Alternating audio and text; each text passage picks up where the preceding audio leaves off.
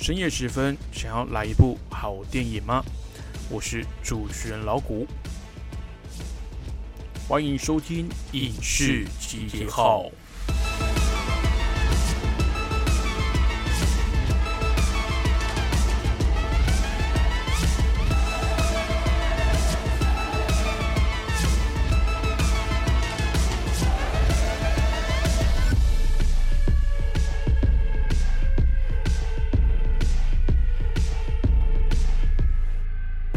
Hello，各位听众朋友，大家好，欢迎继续收听《光华之声》。您现在收听的节目是《影视集结号》，台湾时间每个礼拜天的凌晨四点以及晚上的十点，由我主持人老谷来跟大家分享娱乐新闻，聊聊电影喽。那目前呢，就台湾的状况来讲，还是全国三级警戒，所以全国的电影院还是处于暂时停止营业的状态哦。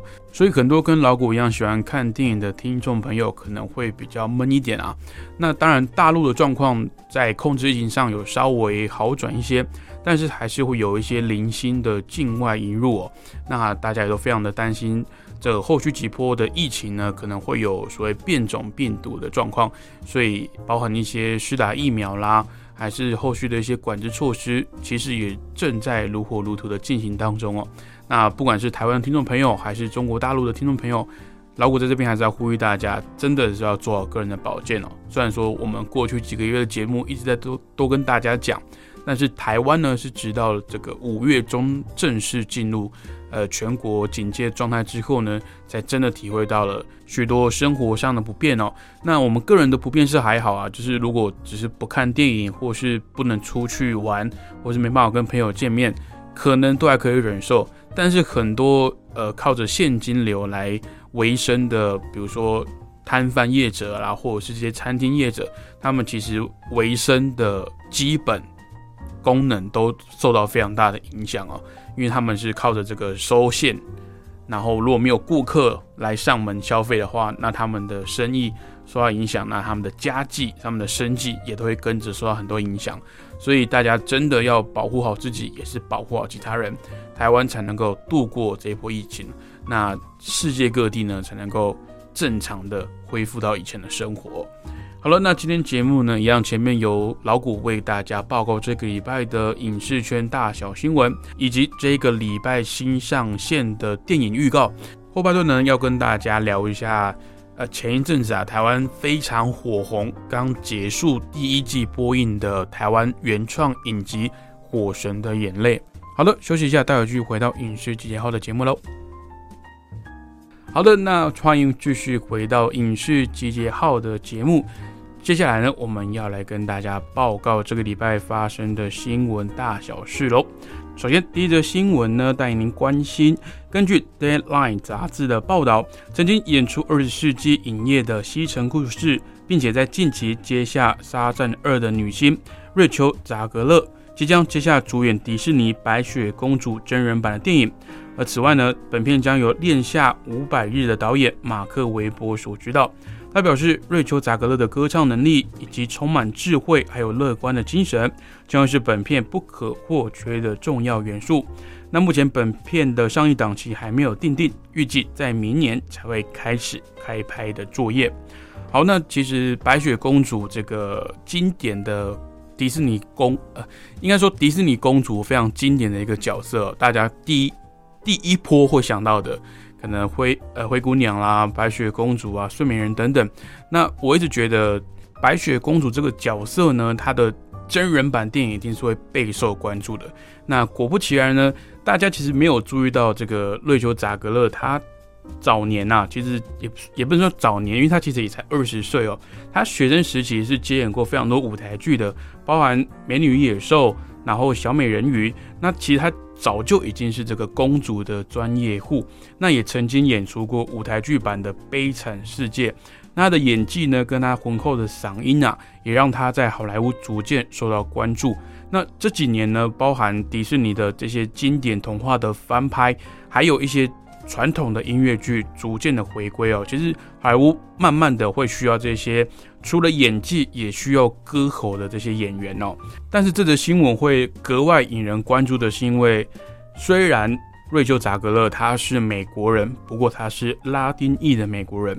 当然，我这么说没有任何歧视或是批判的意思，只是如果你去看，不管是呃传统戏院版本的白雪公主，或是后来呃一些番外支线的卡通，白雪公主的形象都是白白嫩嫩的。不要说她的形象了，甚至她的名字哦，她从她从这个美国的译名直接翻译过来的 Snow White。就是她的皮肤呢是白里透红，那几乎是像雪一样的洁白哦。那你找一个拉丁裔的演员，我不认为说一定就不行。但是这个问题之前讨论过好几次了。如果迪士尼要为了政治正确或者是一些呃少数族群的考量去做这件事情的话，我觉得没有不好。但是他没有想到的是，呃，你的原始的故事。角色形象就是长那样，那会不会你的真人版翻拍的演员去选角的时候会引起一些不必要的争议哦？那这个到时候在呃戏院上映的时候势必会被人家放大的解读，因为如果你真的只是觉得说哦我没有，我只是这个角色不管是年年纪、他的长相跟他的歌喉都非常适合这个角色，跟他是什么种族或是什么血统、什么肤色没有关系的话。那我就要请问迪士尼，你敢不敢在这个，比如说呃阿拉丁的演员里面去找一个白人去饰演那个茉莉公主呢？然后你再跟大家说，哦没有啊，是这个人很适合啊，他的外形啊什么，我们不会因为他的肤色是白人，所以不让他演茉莉这个角色。所以这个是一个呃对位思考的问题啦，就是你的原始形象，你的这个原创的角色，它本身就已经是。那个样子了，那为什么你还要去找外形这么大相径庭的人去演出哦？那当然，这个影响到个人观感的情绪，我觉得见仁见智。那前几天呢，在台湾的社群媒体上面有发起了一个蛮有趣的投票活动，那的题目是：如果经典电影重拍选角不符合期望的话，会不会降低你观影的意愿呢？那的内文呢，主要是针对小美人鱼的，还有白雪公主真人版电影主角的选定啊，都是肤色比较深的女演员来演出。那跟动画经典的形象差异也比较大。那有不少的影迷都直接说不能够接受，但也有认为具备角色的特质还有精神呢，远比外形还要重要。那这个票选呢，就问了广大的网友，如果经典的电影重拍选角不符合期待的话，会不会降低你的？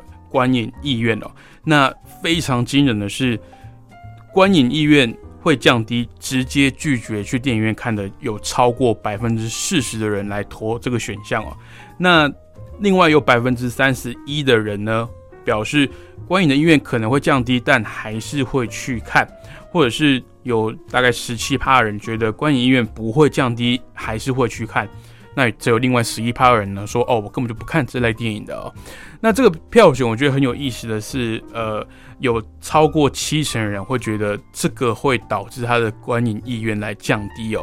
那这个我们之前在所谓的迪士尼这几年来真人版电影翻拍的这个浪潮啊，我们就讨论过，你到底是想达成什么目的？是想要呃旧瓶装新酒，然后。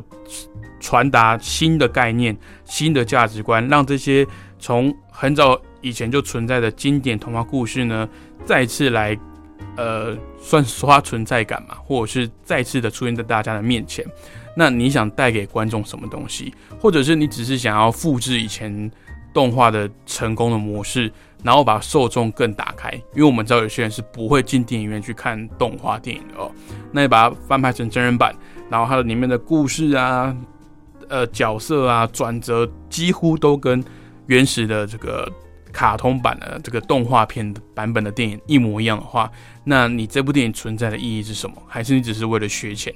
那削钱，那你还做这么冒险的动作，那我就不知道后续的呃会不会引起什么效应。那当然，这个你说政治正确吗？你说这个商业考量，那后续呢？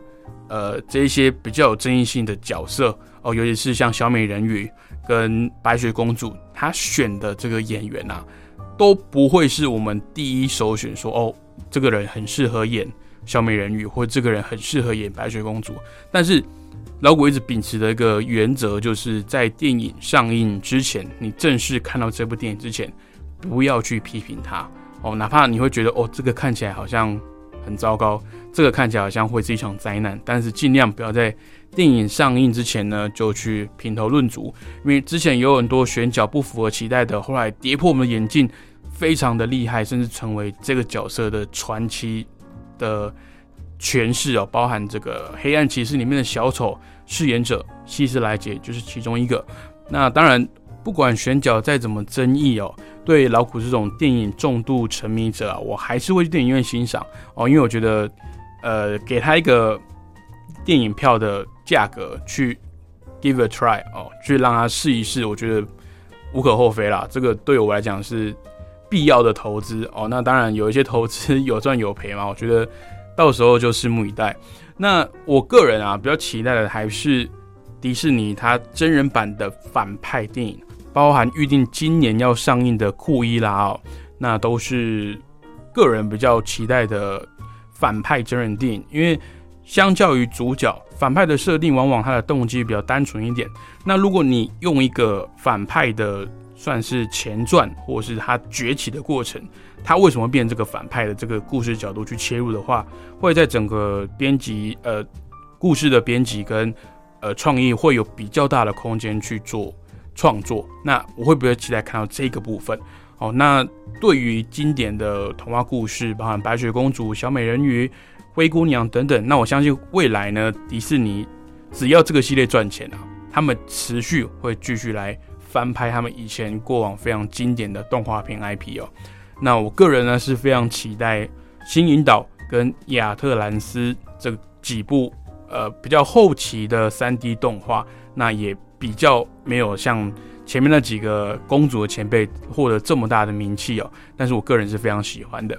那接下来这个消息呢，我相信大陆的网友跟听众还有观众呢也都会非常的兴奋哦，就是第七部的变形金刚真人电影拍版片名。剧情还有角色设定，并且它的制片啊，保证这一集是前所未见的创作哦。近期呢，确认由《金牌拳手》第二集的导演小史蒂芬·卡普尔来指导第七部《变形金刚》的电影。那上个礼拜的线上发表会呢，正式确认本片的片名是《变形金刚：万兽崛起》，那英文的副标就是《Rise of the Beast》。那预期呢将会加入百变金刚的元素。那本集故事将会设定在一九九四年的纽约，还有秘鲁的马丘比丘。剧情呢将会聚焦在科博文的身上，并且会尽可能的来跳脱博派跟狂派之间的派系斗争。那我觉得这个消息一出啊，呃，大家都会非常兴奋，因为之前呢，呃，虽然说狂派打博派好像就是变形金刚的这个固定套路嘛，跟模板，但是大家也希望看到一些更多的。支线故事啊，那包含之前上映的有点像半前传的这个大黄蜂，那也带到了在狂派跟博派两大变形金刚派系的大战之前呢的一些个人的故事啊，那也获得了不错的回响。那其实变形金刚这个系列的电影呢，在两岸三地啊，它的票房一向是非常的亮眼的。那我相信这个消息一出啊，大陆的。呃，听众呢跟观众也会非常的期待。那这部电影呢，到目前为止都还处在呃选角跟剧情编撰的前置作业期。那后续如果有相关的其他消息，再跟各位听众朋友来做报告了。好的，下一则新闻呢，回到迪士尼。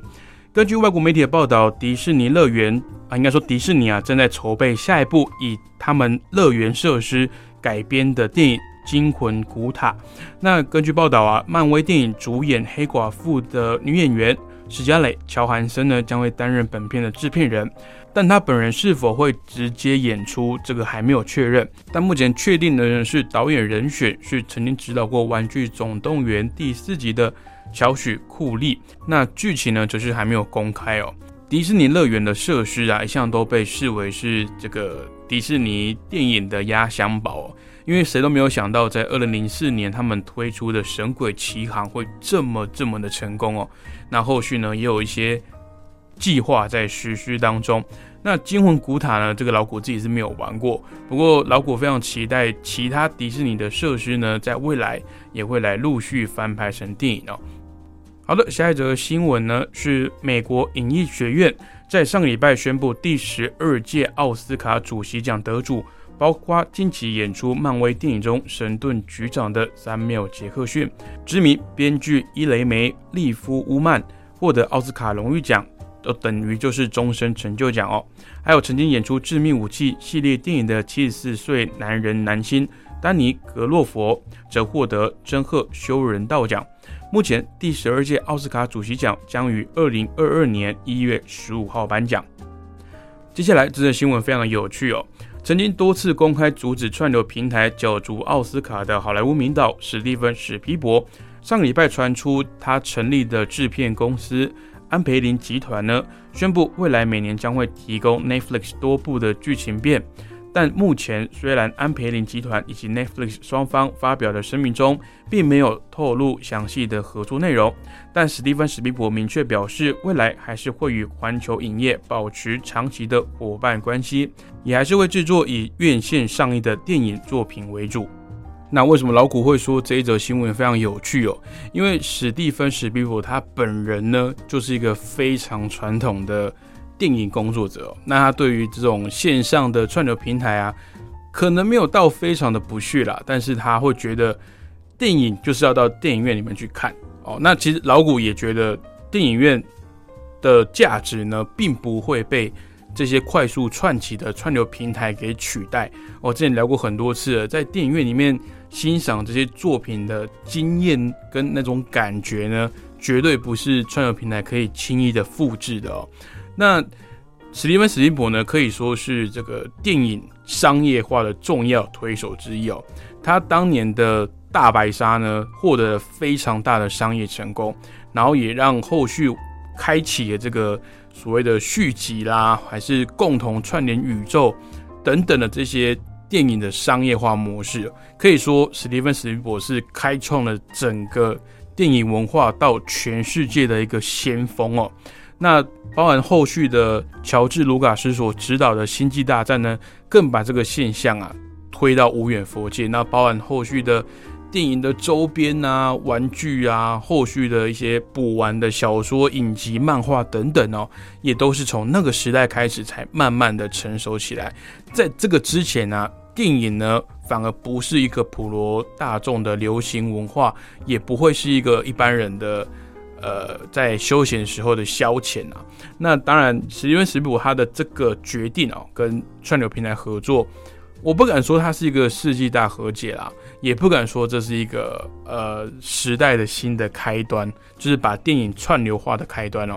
不过，史蒂芬史蒂普他的地位呢，确实在目前好莱坞乃至于整个电影产业这个工业里面啊，都是有举足轻重的地位哦。那他讲话也是掷地有声啊。我说这个东西是异教，它就是异教。我说这个东西不入流呢，它就是不入流。他也不用去参考谁的意见，他也不用听谁的话。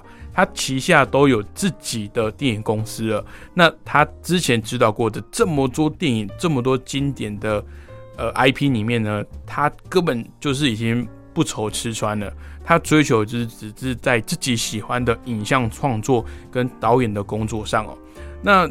当然，我还是非常期待这个史蒂芬史皮伯他的新的作品，毕竟包含以前的你说大白鲨啦、侏罗纪公园啊、E.T. 啊、印第安纳琼斯等等等等，他带给我们太多太多值得呃我们尊敬他的回忆了。所以，他当然对串流平台有些比较偏激、偏颇跟尖锐的发言哦，但这不影响我对他的尊重跟他在整个电影产业的地位。那当然，之后如果他愿意到这个串流平台来发行，是不是做一个呃一半一半一半的这个妥协？可能就是这部电影也会上院线，但是在他下档之后呢，会直接的进到这个串流平台上。哦，那当然，去年跟前年这个疫情大爆发，导致整个串流平台间接的串起。那各家的片商啊，其实也在这个。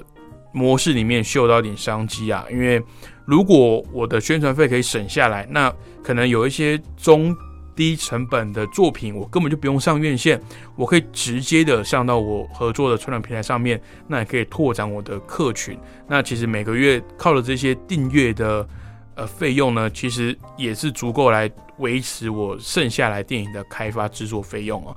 所以当然在这个新旧时代的交锋啊，你本来就没办法让两方的人都满意哦，没有两全其美的方式。那我们只能希望呢，这个新的串流平台啊崛起啊，这个改变新形态的观影模式跟消费的习惯呢，不会来取代电影院这个经典的平台哦。好的，下一则新闻呢，也是来自迪士尼。近期在宣传即将上映的《黑寡妇》，而接受媒体采访的漫威总裁凯文·费吉呢，在电影记者会上证实，《黑寡妇》为漫威的前传故事啊，开创了非常良好的先例。他也表示，在探索漫威宇宙角色的过去、现在、未来，能够让每个角色更具有人性。那也表示，这绝对是漫威未来的计划之中。不管是黑寡妇，还是影集的汪达幻视。猎鹰与酷寒战士，还有洛基等等作品哦，都是很好的例子。那言下之意呢，也就是说，除了黑寡妇跟现行在推动的这些影集之外呢，未来啊，这些个人的角色也不排除会推出更多的前传电影，或是后续完补的电影。很多人都会觉得说，呃，影集啊，汪达幻视，或是猎鹰与酷寒战士、洛基等等，讲这些人干嘛呢？这些小角色哦，或许洛基不算小角色，但是猎鹰与酷寒战士，我说真的，在影集正式上架之前，真的没有人在乎他们在复仇者联盟之后去哪里了。那我觉得这些影集啊，或者是前传的故事，甚至是电影，可以非常的去填补大家在电影跟电影制作中间的呃空白的空窗期啊。当然也会让除了说满足我这些漫威迷啊，这些电影。一漫画英雄迷，在这段时间没有电影可以看的时候，哎，我可以拿这些影集来稍稍的来填补牙缝哦，来吃个开胃菜。那也可以把故事跟故事中间的一些分支，或者是在故事呃电影故事篇幅比较没办法呃补完的一些桥段跟剧情呢，把它放到这些影集或是前传的故事里面哦，因为毕竟不是每个人都有时间去看。他的漫画，因为毕竟漫威的漫画或是 DC 的漫画，其实是非常非常大量的。毕竟几十年累积下来，你一时半刻呢，如果之前没有在关注这一部分的资讯，你可能也不知道要从什么哪边看起哦。包括它里面又分了非常多的团体啊、平行宇宙等等，那个故事交叉搞得非常乱。那如果我只是看电影，或是我只是想看影集，那我对这些漫画真的是没兴趣。可是我又很喜欢这些角色。那我要怎么去了解这些角色？这就是电影的创作团队呢要非常去重视的，因为毕竟观众跟电影里面的角色跟漫画的这些角色有联系、有感情的话，那就是支持他们买票进电影院或者是订阅串流平台去看你相关故事的一个动力来源哦。所以我觉得漫威也非常聪明，去非常的在意跟重视。观众、粉丝们呢，对这些角色的情感，那也都会透过他们的作品呢，来去回应观众跟粉丝的的期待啊。那当然，未来呢，漫威不可能就止步于这个黄金十年，相信二十年、三十年，甚至更长久的时间，漫威电影工作室啊，都是希望把他们旗下这个系列影视角色呢，能够细水长流的越做越久。那当然，现在处在一个新时代交替的阶段啊。呃，一些角色重要的角色，要么退休，要么是英勇的战败了。那当然，这个阵痛期哦，要怎么好好的去处理粉丝的情绪跟粘着度呢？当然就是凯文·费奇未来重要的工作啦。好了，以上就是这个礼拜为大家整理的影视界的大小新闻。那先休息一下，听首歌，待会回来跟大家报告一下这个礼拜新上线的预告喽。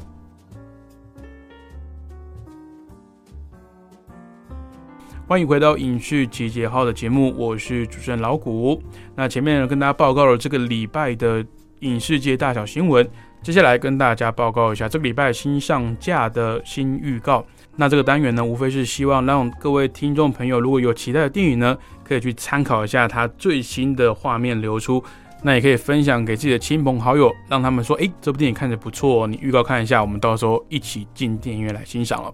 好，第一部呢是来自。应该在去年就应该要上映的电影，但是因为疫情来延到今年，《月光光心慌慌》万圣杀》。那《月光光心慌慌》这部经典的凶杀电影呢，在往年呢都是在挑万圣节这个非常应景的时候来上映哦。那今年也不例外。那故事延续上一集的，就紧接在片尾。那当然，这个疯狂的杀人魔麦克迈尔斯呢，没有那么容易被杀掉。这一次卷土重来，那大家该怎么来去应对它？那这部预告的风格呢，有一点重口味哦，有点血腥。那如果有小朋友在的，是建议不要去观看。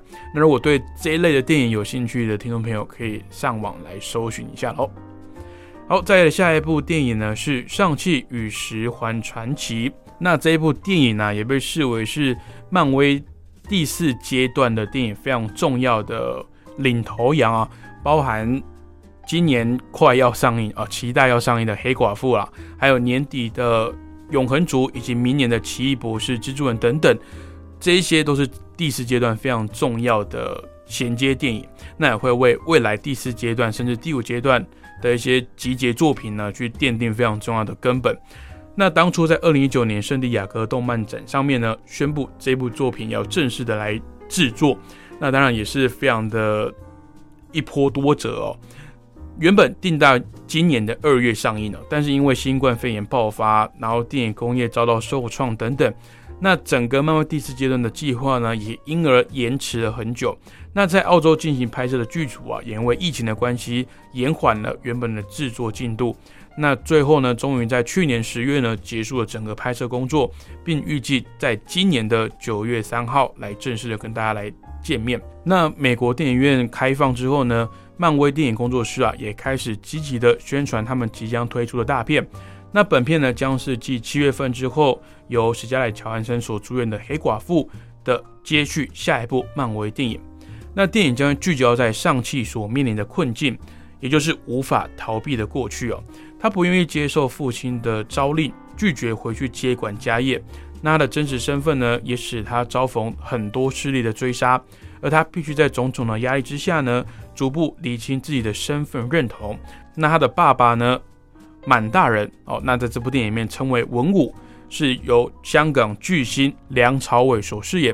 那从电影选角公布之后啊，就引发了非常大量的话题。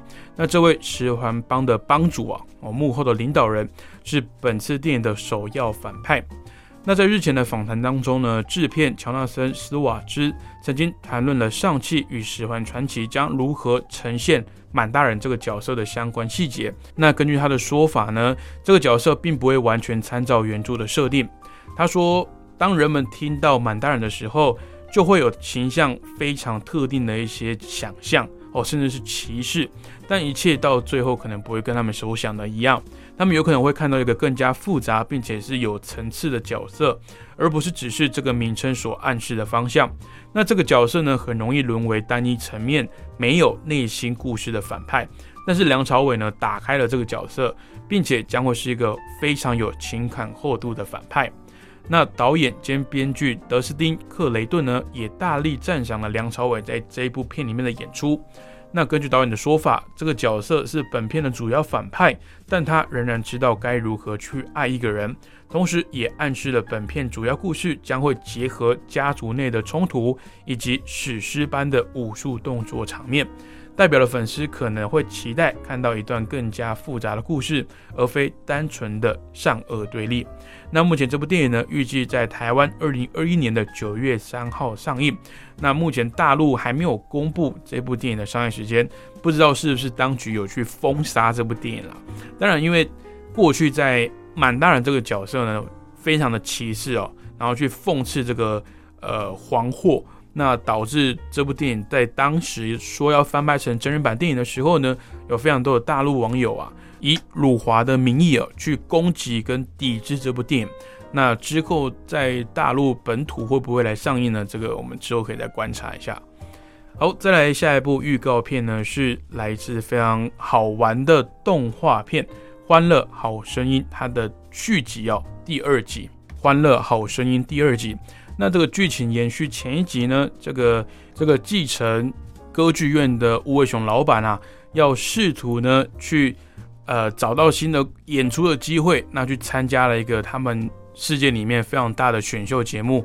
那同时呢，也要去找一位隐居多年的传奇歌手哦。那当然，这部电影的我觉得看点除了好听的歌之外啊，就是在里面呢会有非常多可爱的动物，然后去诠释符合他们心境的歌曲哦。那其实我个人呢是非常喜欢这部电影，因为它有一种在逆境中不要放弃自己的希望，然后也不要忘记自己的梦想，算是介于游走在童话跟现实之间的呃动画电影哦。就是他也没有跟你讲说社会。就是很美好，他跟你讲说现实非常残酷，可是也不要忘记自己的理想跟梦想哦。如果你有那个勇气呢，去跨出一步，搞不好明日之星就是你哦。那第二集除了收录非常多流行新的音乐之外呢，也把它的动画技术提升到另一个新的档次哦。里面动物的那个毛发真的非常细致哦，真的有点真实到有点毛骨悚然了。那这部电影呢，目前没有公布几月几号上映。那有喜欢这类动画电影的？或者是喜欢听音乐的可爱动物的观众朋友呢，也可以期待一下喽。好的，下一则预告呢，是由克里斯普瑞特所主演的《明日之战》，日前释出了他的最终也是最新的预告哦。那电影描述呢，一场人类与外星物种的战争，在二零五一年的时候全面爆发，而人类呢，正处于败退的劣势之中。未来的人类啊，决定穿越时空，回到三十年前的过去，招募过去的人们加入战局，以扭转决定命运的战役。而身兼军医身份的高中教师丹佛瑞斯特，为了守护家人呢，决定前往未来，加入这场战争之中。那这种时空穿越的战争、打怪兽的这种戏码，过去也不是没有翻拍过。那不能说是新的题材，不过。不过搭配上，因为近期饰演漫威非常搞笑的一个角色星爵，使得人气水涨船高的演员克里斯普瑞特，那这部电影感觉就非常值得看了哦。那当时呢，这部电影呢预计是要在去年圣诞节于美国来上映，但一样受到疫情的影响啊，将档期给顺延。结果这部电影呢，最后在今年啊被亚马逊工作室。以两亿美元收购了发行权，那未来呢也会直接在 Amazon Plus 上面呢来直接做发行。目前电影院会不会上映还没有相关的消息。好了，以上就是这个礼拜新上线的预告。那如果有兴趣或是有在关注这些作品的听众朋友呢，也可以上线呃上网来搜寻一下相关的预告，当做你要不要进电影院看的参考喽。好的，休息一下，我们待会回来继续来聊聊前阵子刚结束播映的台湾原创影集《火神的眼泪》到底在红什么，以及老谷对他的感想喽。哎，你在写什么啊？我难得看你这么认真呢。哎呦，你先不要吵我啦，我要参加征文活动了，刚刚好不容易有灵感了，要赶快把它写下来。征文活动？什么样的征文活动啊？嗯？你不知道吗？就是王琦的节目，除了音乐之外，正在举办的听友征文活动，越听越有感。哦，这个我知道，我知道。但是说真的，我对音乐真的一窍不通哎，可能没办法写出什么所以然来。哦，拜托，又不是只有音乐可以写。你没有仔细听王琦的节目吗？既然是除了音乐之外，就表示还有很多内容啊。你可以写美中台的国际情势观察、两岸关系等等，这些都是节目中有提到的哦。是哦，原来这些也都可以写哦。那我还蛮多想法的。嗯，那你打算要写什么呢？我啊，我是选跟音乐有关的啦。我很认同王琦所说的，政治就是生活，生活就是音乐。而且台湾有好多地下乐团，他们自己创作的音乐都让人听得非常有感哦。所以如果你对这一类的主题有想法的话，也可以投稿这个内容啊。哦，听起来很不错呢。我现在有很多灵感了。那不吵你，我也要赶快去动笔。拜喽。哎，那你知道怎么投稿吗？这还要你教吗？纸本邮件寄到北门邮政一七零零号信箱，北门邮政一七零零号信箱，或是电子邮件寄到 lily 三二九 at ms 四五点 hinet 点 net，l i l i 三二九 at ms 四五点 h i n e t 点 n e t 就可以啦。哎，那要记得在七月三十一号以前寄出哦。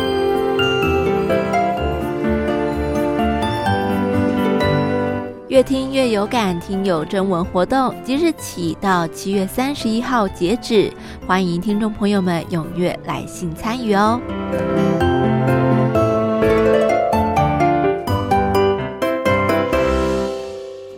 Hello，欢迎回到影视集结号的节目，我是主持人老谷。那接下来我们要跟大家分享一下前阵子刚结束播映的台湾原创影集《火神的眼泪》。到底在红什么？那我自己看完的感想是什么？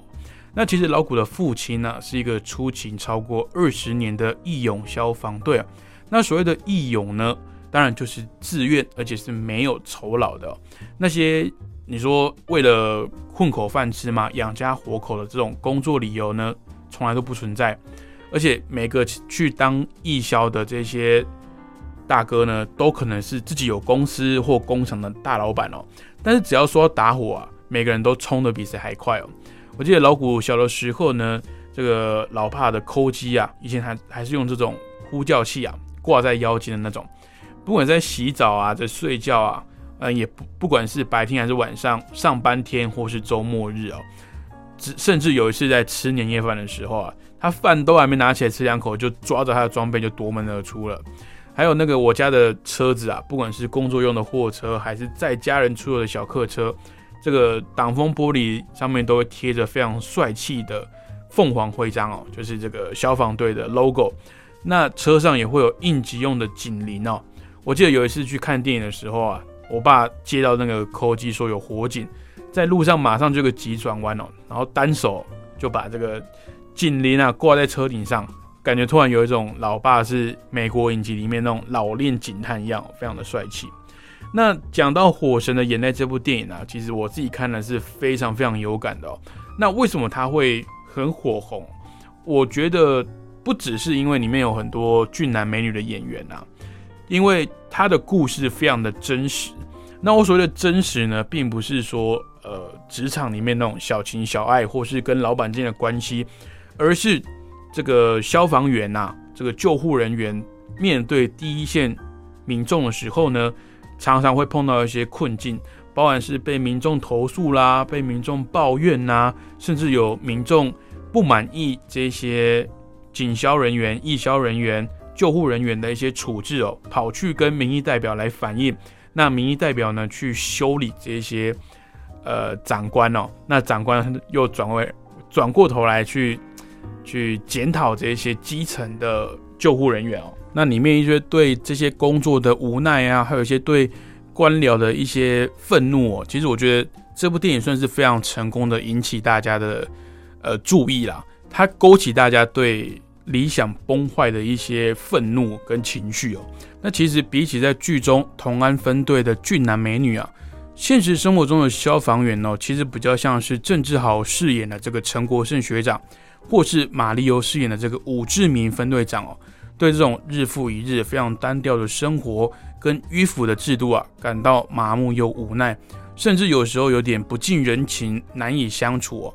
对后进的这个学弟学妹啊，晚辈既唠叨又苛刻，但是当这种警铃大作、职责所需的时候呢，又会义无反顾地冲进火场来救人哦。那我不知道大家有没有注意到，剧中当主角跟民众起冲突的时候呢？出来阻拦的都是这些资深的干部或是学长。当然你会说这是你的工作啊，你干嘛那么激动？你是不是因为你太年轻了，就太冲了，所以讲话呢比较烈一点，比较硬一点哦？但好歹我都当个消防人员的家属超过二十年了，还会被这个民众跟片中阴险的政客嘴脸给激怒哦。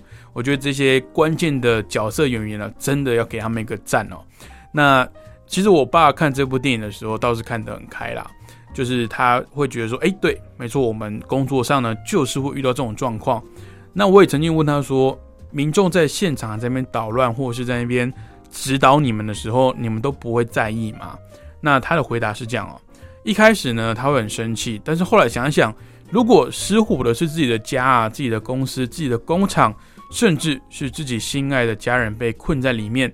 自己有可能会情绪失控的大吼大叫，就好像你在溺水的时候找到一块浮板一样，那你因为拼死命的抓着嘛。那既然我没办法同理他的着急，那自然在那个当下呢，他也会很难同理我们的处理方式哦。毕竟大部分人呢看到消防队员来，就是等于哦这场火要被灭了，这这我们有救了这个样子哦。那身为家属呢，你说我会不会担心我老爸的这些工作？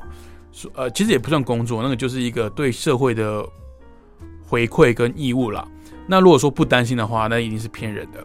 尤其是当你看过甚至体会过火场那种状况啊，我小时候曾经跟我爸去这种消防队的例行训练哦，那我爬进了一个模拟的货柜屋里面去体验火场的临场感觉。那里面呢，真的是伸手不见五指，而且又散落了一堆障碍物。那还有用这个芭蕉叶烧的烟呐，呛得我真的是鼻水跟眼泪都直流。但我爸呢，却说这个连真实火场的百分之一都没有。你要背着那个氧气瓶啊，还有那套防火的装备啊，可能就已经去掉一半命了。更别提你还要灭火，还要救人，还要小心自己也不要把命给搭上哦。那我就跟他们说啊，那你们义消又没有拿薪水，那么危险，然后还要随时待命，有些东西还要自己垫付来处理。那你们是笨蛋才当义消吗？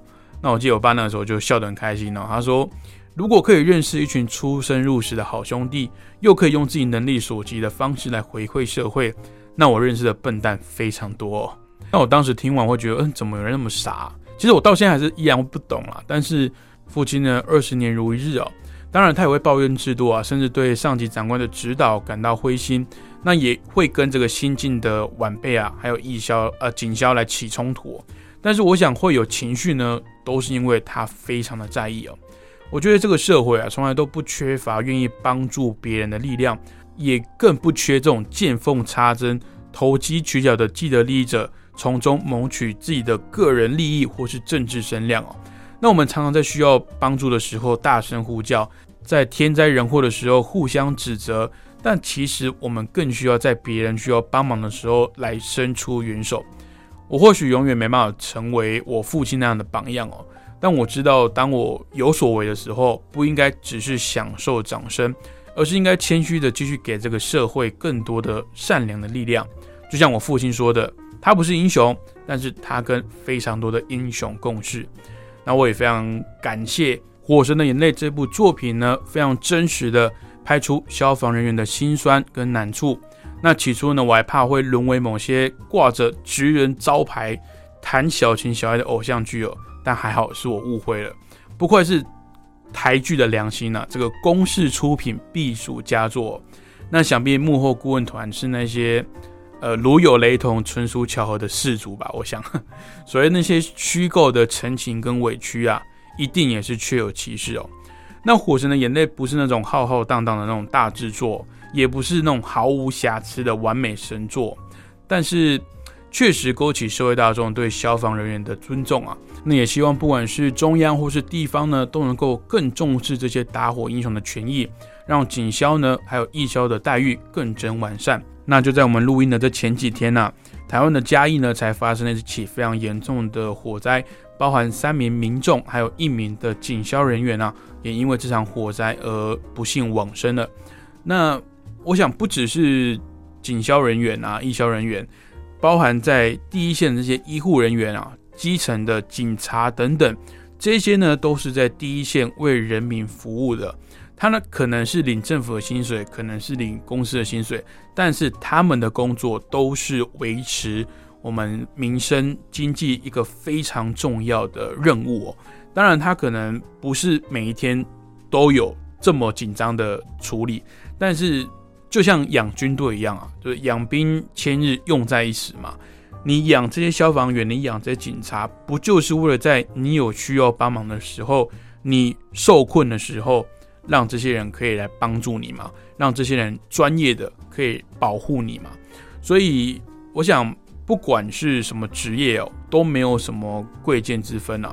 也许植物会有高级高呃高低阶的区别，但是人呐，互相尊重呢，才是最根本的。那也是整个社会呢能够进步的一个根本哦。好的，那今天的节目呢就到这边。那也非常感谢大家一个小时的陪伴。不要忘记每个礼拜天台湾时间的凌晨四点跟晚上十点。老谷准时在空中跟大家报告娱乐新闻，聊聊电影喽。那如果大家有什么想听老谷介绍的电影影集啊，甚至是这些明星啊，还有导演的幕后故事哦，都欢迎来信到光华之声的信箱，那只要署名老谷或是影视集结号，我就可以看到了。那在这个非常时期，还是要再三的跟大家呼吁，少出门，多洗手。那如果要出门，一定要戴上口罩，保护别人也是保护自己。大家真的务必保重。希望我们可以回到以前的正常生活，好好的来欣赏这些电影喽。好了，我们下个礼拜再见，大家拜拜。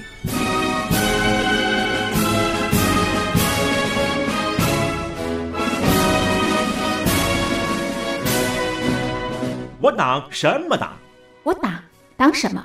光华之声庆祝中国共产党建党百年征文活动正式展开。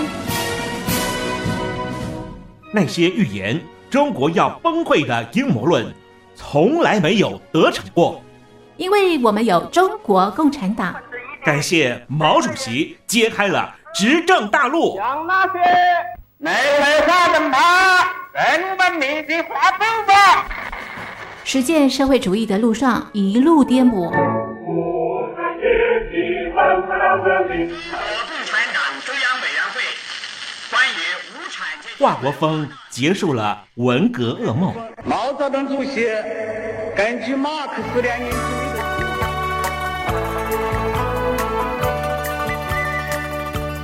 带我们摸着石头过河的邓小平承诺我们不会走资本主义的路。行衰不行止，那实现了真理。在梦里。有了前人的筚路蓝缕，小熊维尼带我们勇敢做梦。中国梦，归根到底是人民的梦，必须紧紧依靠人民来实现。我们要坚持人民当家作主，坚持人民主体地位，扩大人民民主。河蟹大帝胡锦涛让我举头望明月。你们已经在太空度过了将近十天，你们辛苦了。谢谢胡主席。你们毕竟还不一样。我告诉你们，我是身经百战了，见得多了。蛤蟆总教练江泽民教我闷声才能发大财。中国有一句话叫“闷声大发财”，这是最好的。学生靠山赵子阳带来经济改革。在经济技术合作方面存在着巨大的潜力，应愿意采取积极态度，进一步加强合作。Toi qui n'as peut-être pas compris。我们不同任何大国和集团呢结盟。自由派总书记胡耀邦带我们走向国际。和平外交政策，我们认为这种政策对中国人民的根本利益有利，对维护世界和平呢也更有利。共和国四十年的五位总书记，到底打造什么样的中国？